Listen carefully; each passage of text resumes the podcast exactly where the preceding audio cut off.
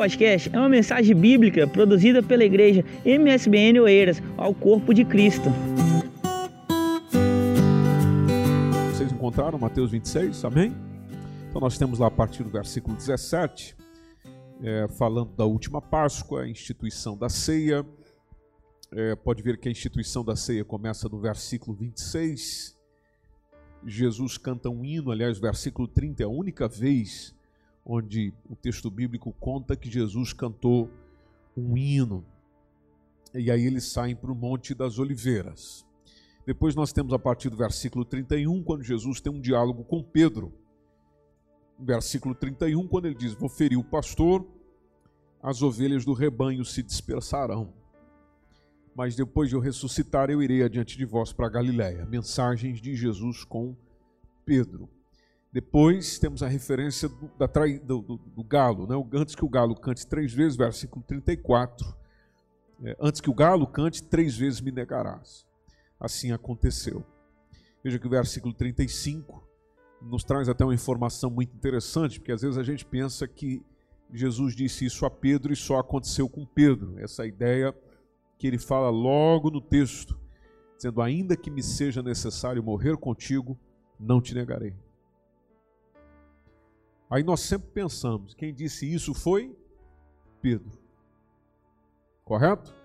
Pedro. Mas é isso que diz o texto? Não, o texto amplia. O, o Mateus coloca que todos os discípulos disseram o mesmo. Quando Jesus precisou deles, onde é que estava essa gente? Onde é que foi parar essa gente? Sumiu. Sumiram. Mas interessante, todos eles disseram: ainda que seja necessário morrer contigo. Mas quando Jesus está a caminho da morte, cadê essa gente? É aqui onde nós entendemos o versículo 31, quando o próprio Jesus disse: Vou ferir o pastor. Ferindo o pastor, dispersa o rebanho. Aí, a partir do versículo 36, está, Jesus no Getsemane, chega com eles a, a um lugar chamado Getsemane e ele fala com os discípulos: Assentai-vos aqui, enquanto eu vou além orar. Mas ele toma dentre os discípulos três indivíduos. Versículo 37, o Pedro e os dois filhos de Zebedeu. Aí interessante, aqui ele começa a entristecer-se, a angustiar-se muito. Depois do versículo 38. A minha alma está cheia de tristeza até a morte. Ficai aqui, vigiai comigo. Essa parte nos diz muito. Este versículo nos diz muito. Por quê? Porque Jesus está no momento de intensa agonia, de muita tristeza, de imensa angústia. Só que interessante, ele não chama os discípulos propriamente para ir ali conversar sobre o assunto. Ele não chama os discípulos dizendo, vamos ali que eu tenho que dialogar algo com vocês. A minha alma está muito angustiada. Eu, eu estou com tristeza de morte. Não. Ele também não chama propriamente os discípulos dizendo, vamos ali orar comigo.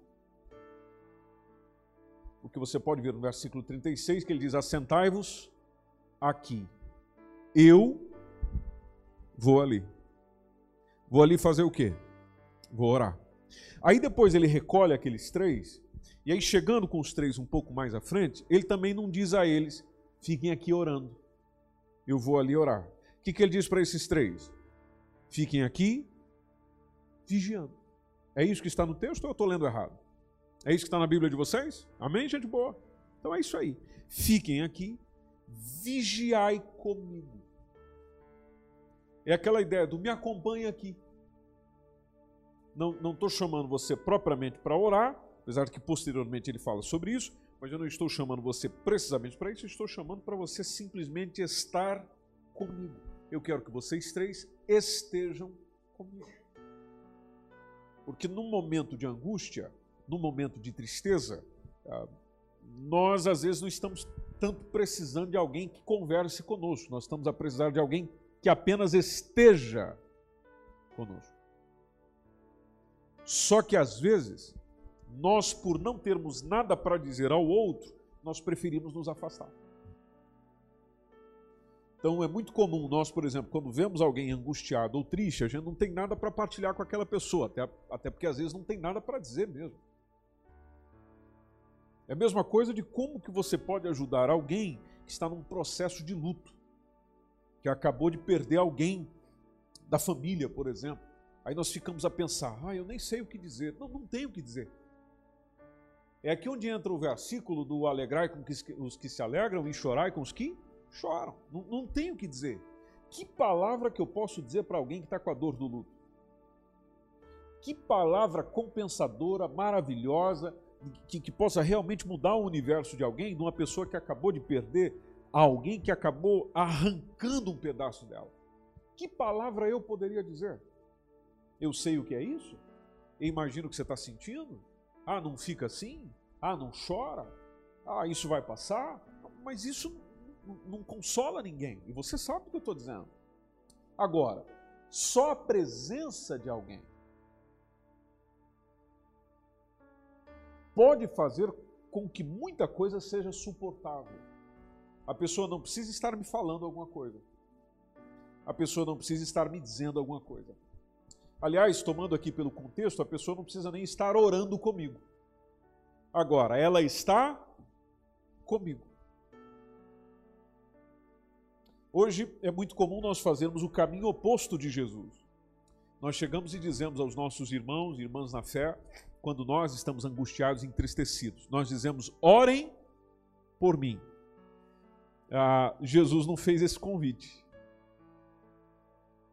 O convite de Jesus aos discípulos é: assentem aqui, fiquem aqui, vigiem aqui, eu é que vou orar. Ou seja, eu é que vou falar com o Paizão Celestial. Eu é que vou ter um diálogo com ele. Vocês ficam aqui de olho aberto. Vocês ficam aqui simplesmente comigo. Eu preciso da companhia de alguém. E como é comum nos nossos dias e na nossa sociedade, nós vermos pessoas que elas talvez têm gente ao redor, mas elas se sentem só. E existem aquelas que não têm ninguém quase ao redor, mas se sentem bem acompanhadas. E existem aquelas que não têm ninguém ao redor, estão reclamando de não ter ninguém ao redor, quando na verdade elas servem ao Senhor e poderia pelo menos chegar ao Senhor e fazer a oração de Jesus que está no versículo 39, quando ele se prostra sobre o seu rosto, ora e diz: se é possível, então passa de mim o que? Este cálice. Mas não seja como eu quero. É uma coisa maravilhosa que Jesus diz e que é desafiante para mim e para si dizer isso. Não seja como eu quero. Eu, eu, estou a padecer, eu estou a sofrer com isso, mas. E se possível, passe isso, mas não, não, não vai pelo que eu quero. Vai pelo que o Senhor quer. É difícil dizer isso. Principalmente quando você não está bem. Principalmente quando você não está legal. Você não se sente bem. Aí você chega para o teu Senhor, para o teu Salvador, para o teu Deus, para o teu Pai Celestial e diz: se possível, resolva. Se não é possível, faz conforme o Senhor quer.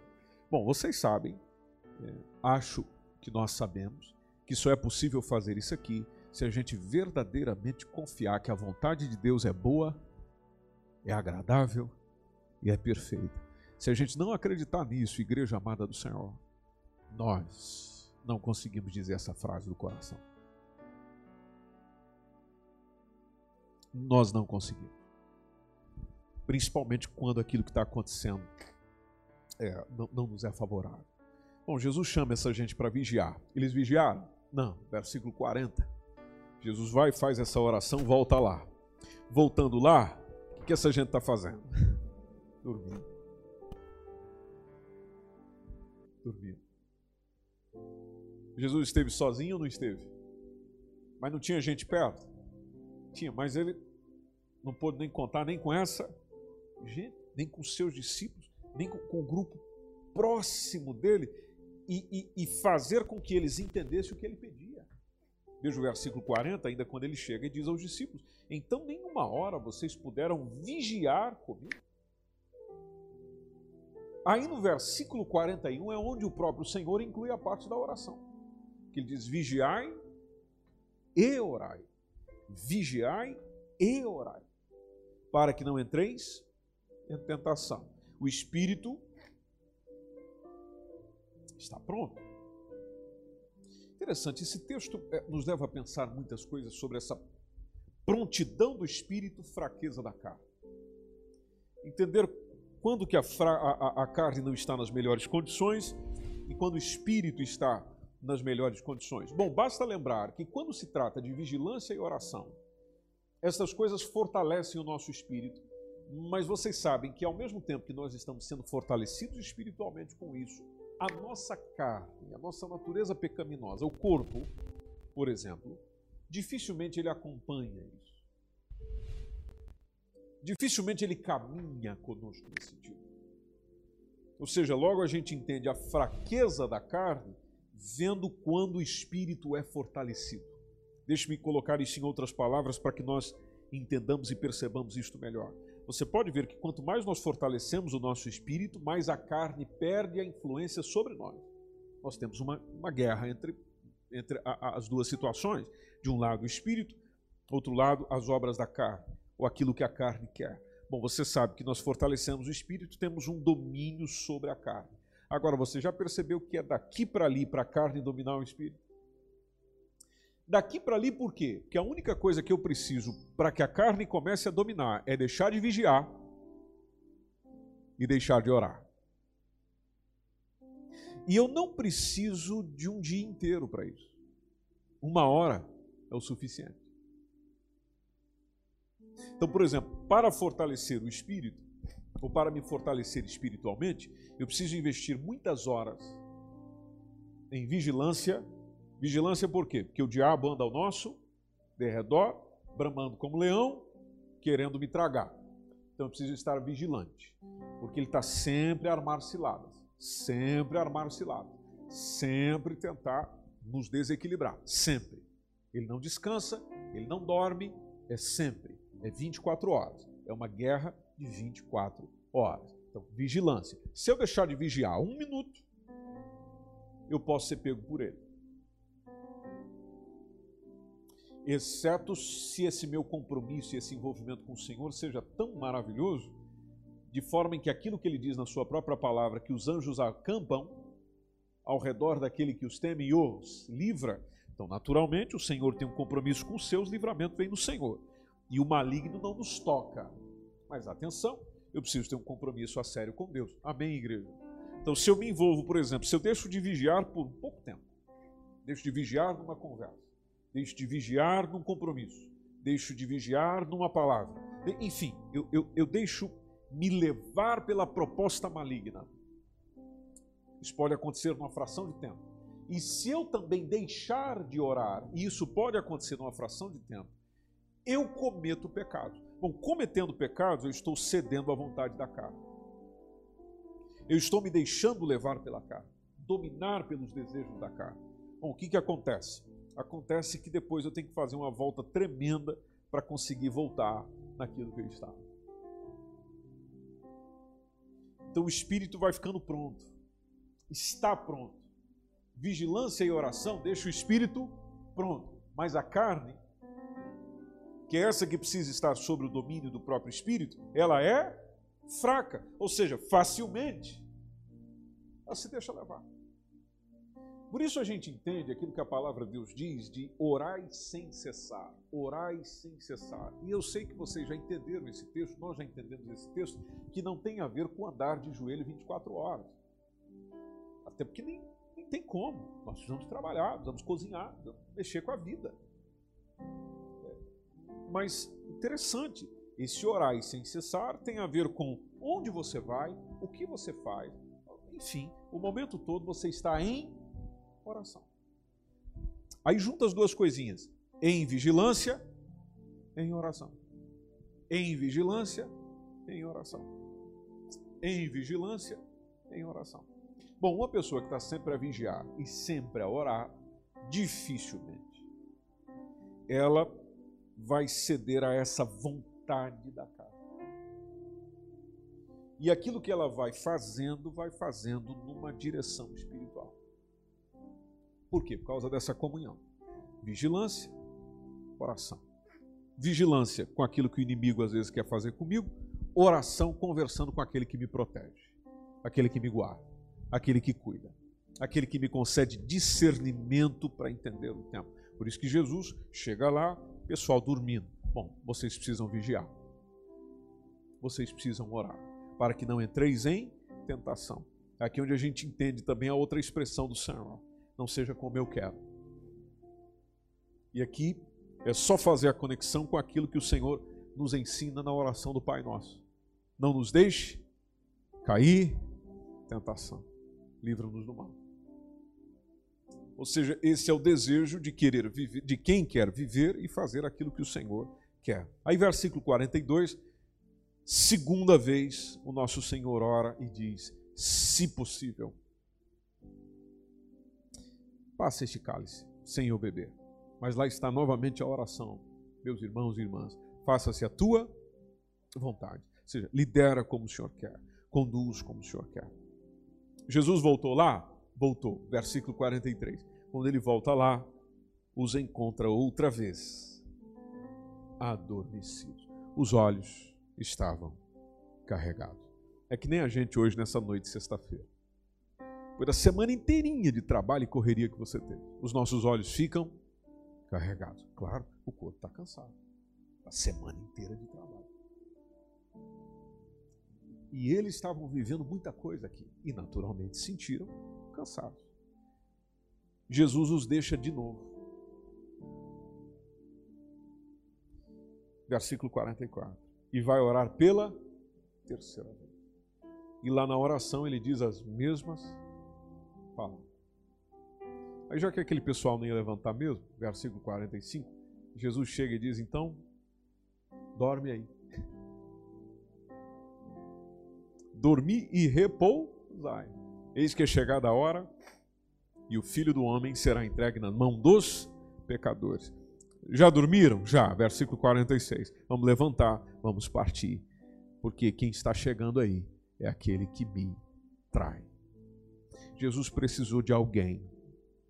E aqui eu volto no versículo 38. Fica aqui. Vigia comigo precisa dizer nada, não precisa falar nada. Só fica aqui comigo. Mas a única companhia que ele encontrou nessa hora foi indo um pouco mais adiante, indo um pouco mais além, para se reunir com o Papai Celestial.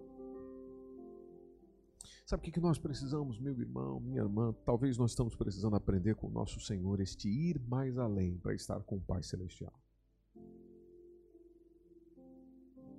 e, e, e pararmos um pouco de exigir tanto do fica aqui comigo. Porque é capaz das pessoas atenderem o seu pedido, mas não ficarem com você. De você pedir para elas vigiarem, orarem contigo, mas elas não vão ficar com você. Mas interessante, Jesus não chamou eles para eles irem mais além. Não, chamou eles até onde eles podiam ir. Depois ele é que foi mais além. E foi mais além do que? Nessa comunhão com o Papai Celestial. Nós podemos e precisamos ir mais além.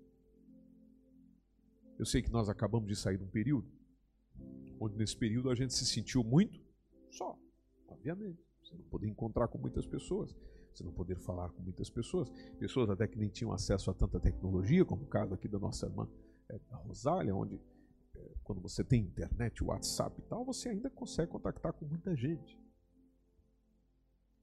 Mas é o caso dela e tantos outros que não tinha isso. Então, ou você tem telefone ou você não tem ninguém. E não só. Muitas pessoas nesse tempo sentiram solidão, sofreram com a solidão, ainda sentem solidão. Agora, o que eu compartilho consigo hoje, antes de irmos à ceia do Senhor, é de que o Senhor não nos criou para sermos solitários. Mas a principal companhia que nós temos que nos preocupar em ter é a dele. É a dele. Às vezes nós estamos muito preocupados com a dos outros. Bom, ter os outros perto é bom. Jesus nos mostra isso. Não é à toa que ele chama para estar com ele. Mas a companhia que ele mais fez questão de ter, de buscar, se dedicar, foi a companhia do Pai Celestial. É essa que eu preciso, é essa que você precisa. E tudo aquilo que ele fez na cruz do Calvário é para que justamente nós estejamos ligados nele. Por isso que o véu do templo, quando ele diz está consumado, se rasga de alto a baixo. Para quê? Para termos acesso direto a ele, comunhão com ele, vida com ele, envolvimento com ele. Onde não precisamos passar por mais ninguém, nós podemos ir direto a ele. Essa é uma das razões de o Senhor chegar para Adão lá no jardim do Éden e não perguntar para ele o que, que você fez. A pergunta do Senhor para Adão foi: onde é que você está? Eu não vim aqui para conversar sobre o erro que você fez. Eu vim aqui para ver onde você foi parar. Que você me abandonou. Você me deixou. Por isso que o Adão e Eva simplesmente olham para si mesmos, sentem vergonha da sua nudez, se escondem. E se, tentam se esconder de quem? Tentam se esconder de Deus.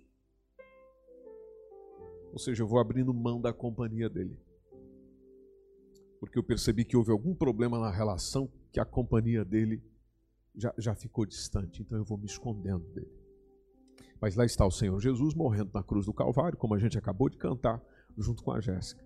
Pela cruz me chamou. Gentilmente me atraiu. E depois diz a canção que A gente só lembra quando canta, né?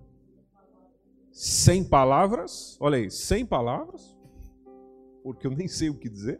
Então, sem palavras, me aproximo. Me aproximo para fazer o quê? Quebrantado pelo seu amor. Como disse o apóstolo Paulo, o amor dele nos constrange. Por causa dessa companhia que ele quer ser, o que ele quer trazer e realizar em cada um de nós.